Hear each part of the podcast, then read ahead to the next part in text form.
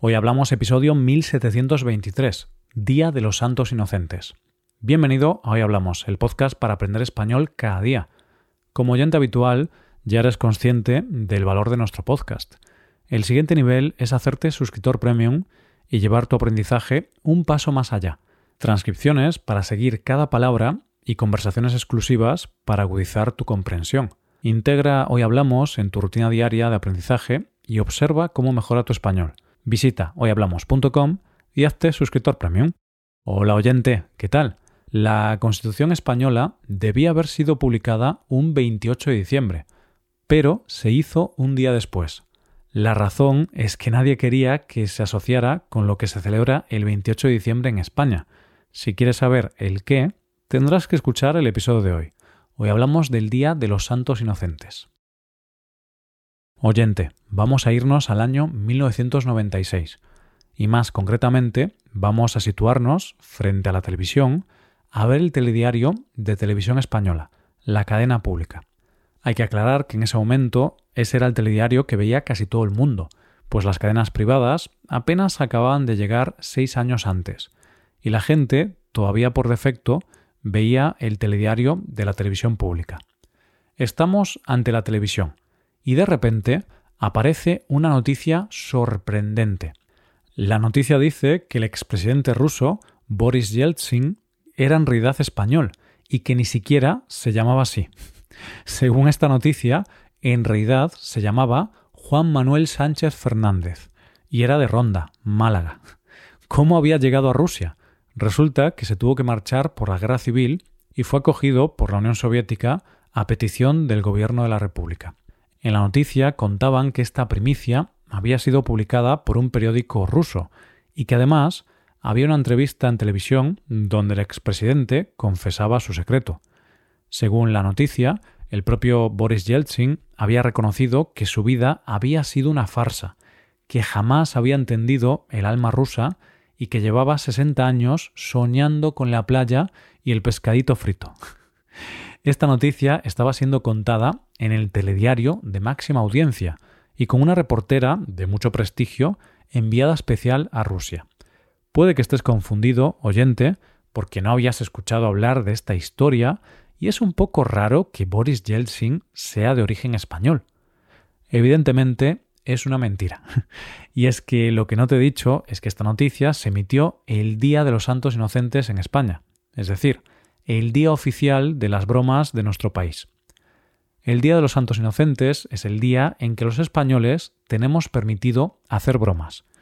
Su festividad es el 28 de diciembre, en plenas vacaciones de Navidad. La fiesta en sí es muy sencilla. Consiste en gastar bromas, que pueden ser desde bromas más sencillas o algunas más elaboradas. La tradición dice que si ese día consigues que alguien caiga en alguna de tus bromas, le dices Inocente. Ese día en España tenemos otra tradición que se viene haciendo desde el año 1995, que es la gala Inocente Inocente. Esta es una gala donde se hacen bromas a personajes famosos de nuestro país y sirve para recaudar fondos para alguna causa relacionada con los niños y la infancia.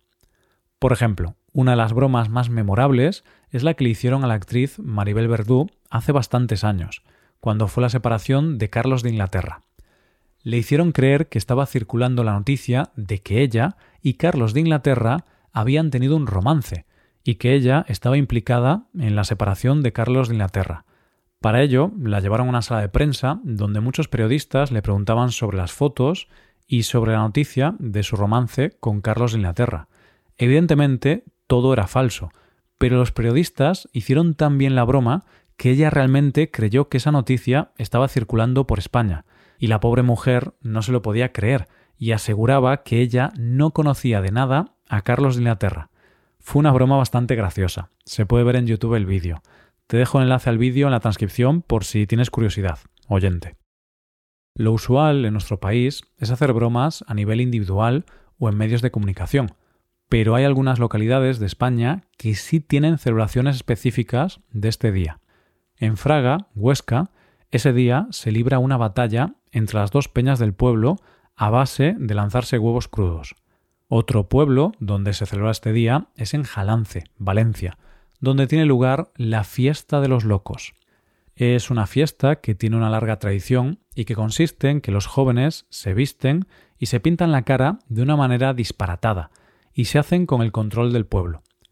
En la localidad de Ibi, Alicante, existe la fiesta llamada Els Enfarinats, que en español sería los enharinados.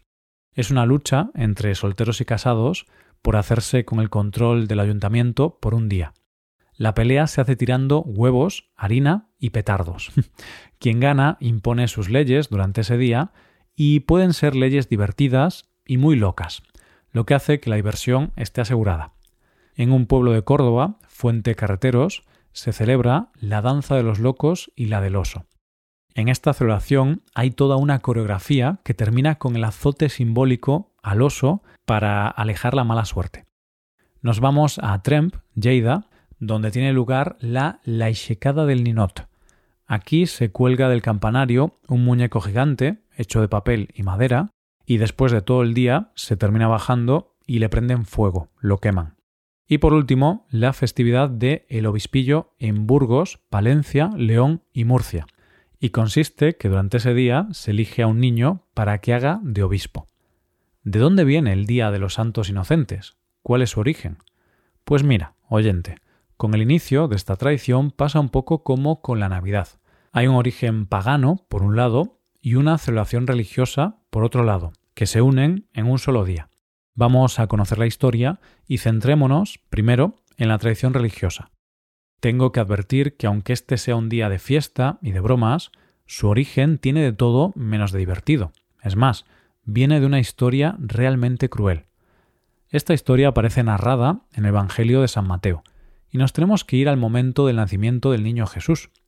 Había una profecía que decía que el niño Jesús era el futuro Mesías, el rey de reyes, el rey de los judíos. Como decía el Antiguo Testamento, cuando aparezca una nueva estrella en Israel, es que ha nacido un nuevo rey que reinará sobre todas las naciones.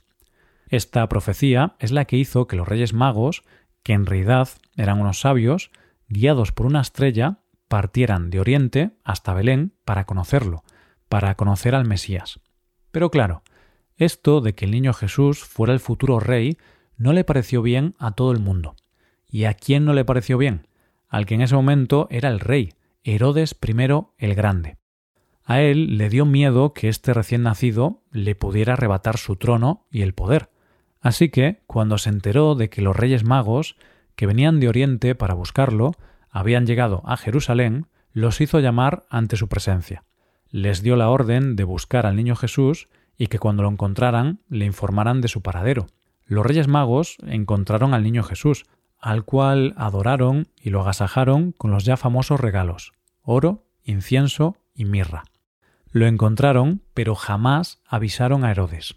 Este, al ver que no tenía noticias de los tres sabios, tomó una decisión muy drástica y muy cruel mandó asesinar a todos los niños menores de dos años de la región con el fin de asegurarse de la muerte del niño Jesús. En el Evangelio se narra así. Entonces Herodes, al ver que había sido burlado por los magos, se enfureció terriblemente y envió a matar a todos los niños de Belén y de su comarca de dos años para abajo, según el tiempo que había precisado por los magos. Entonces se cumplió el oráculo del profeta Jeremías, un clamor se ha oído en Ramá, mucho llanto y lamento. Es Raquel que llora a sus hijos, y no quiere consolarse porque ya no existen. ¿Cómo consiguió escapar de las garras del rey el pequeño niño Jesús? Porque un ángel se le apareció en sueños a San José y le dijo Levántate, toma al niño y a su madre y huye a Egipto, quédate allí hasta que yo te avise, porque Herodes va a buscar al niño para matarlo. Esa misma noche partió y se quedó en Egipto con su familia hasta la muerte de Herodes. Por su parte, los tres reyes magos consiguieron librarse de la ira del rey, porque, advertidos en sueños de las intenciones de éste, partieron de regreso a Oriente por otro camino, cosa que enfureció mucho a Herodes. La cuestión es que se cometió una masacre y se asesinó a todos los menores de dos años de la región. Murieron muchos niños que eran inocentes, que no habían hecho nada malo. Ese acontecimiento se conoce como la Matanza de los Inocentes, y la Iglesia Católica lo conmemora el 28 de diciembre. Pero claro, te estarás preguntando tú, cómo pasamos de la matanza de niños a hacer bromas el mismo día. Pues porque aquí aparece una fiesta pagana ya existente, y más tarde la Iglesia Católica aprovechó el día para juntar las dos festividades. ¿Cuál era esta fiesta pagana? Pues mira, oyente, una celebración que había en la Edad Media llamada Fiesta de los Locos o Fiesta del Obispillo, y que se celebraba entre Navidad y Año Nuevo. Te suenan los nombres de antes, ¿verdad? Varias de las fiestas de algunos pueblos de España tienen nombres parecidos porque este es el origen de la fiesta. Parece ser que era una fiesta bastante loca y que se desmadraba bastante. En ella los niños asumían por un día el papel de obispos y era un día bastante burlesco con los clérigos y bastante irrespetuoso. Vamos, que la gente se desmadraba muchísimo durante ese día, hacía cosas muy locas. Así que la Iglesia Católica decidió, con la intención de frenar un poco el desmadre de ese día, otorgarle el carácter religioso de la matanza de los inocentes. El Día de los Santos Inocentes nos recuerda una matanza, pero también nos recuerda a las personas más inocentes del mundo, los niños, que este día pueden dedicarse a hacer algunas bromas sin miedo a que los adultos les echen la bronca. Hasta aquí el episodio de hoy. Y ya sabes, si te gusta este podcast y te gusta el trabajo diario que realizamos, tu colaboración sería de gran ayuda. Para colaborar con este podcast puedes hacerte suscriptor premium. Los suscriptores premium pueden acceder a la transcripción y ejercicios y explicaciones. Hazte suscriptor premium en hoyhablamos.com. Muchas gracias por escucharnos. Nos vemos en el episodio de mañana. Pasa un buen día. Hasta mañana.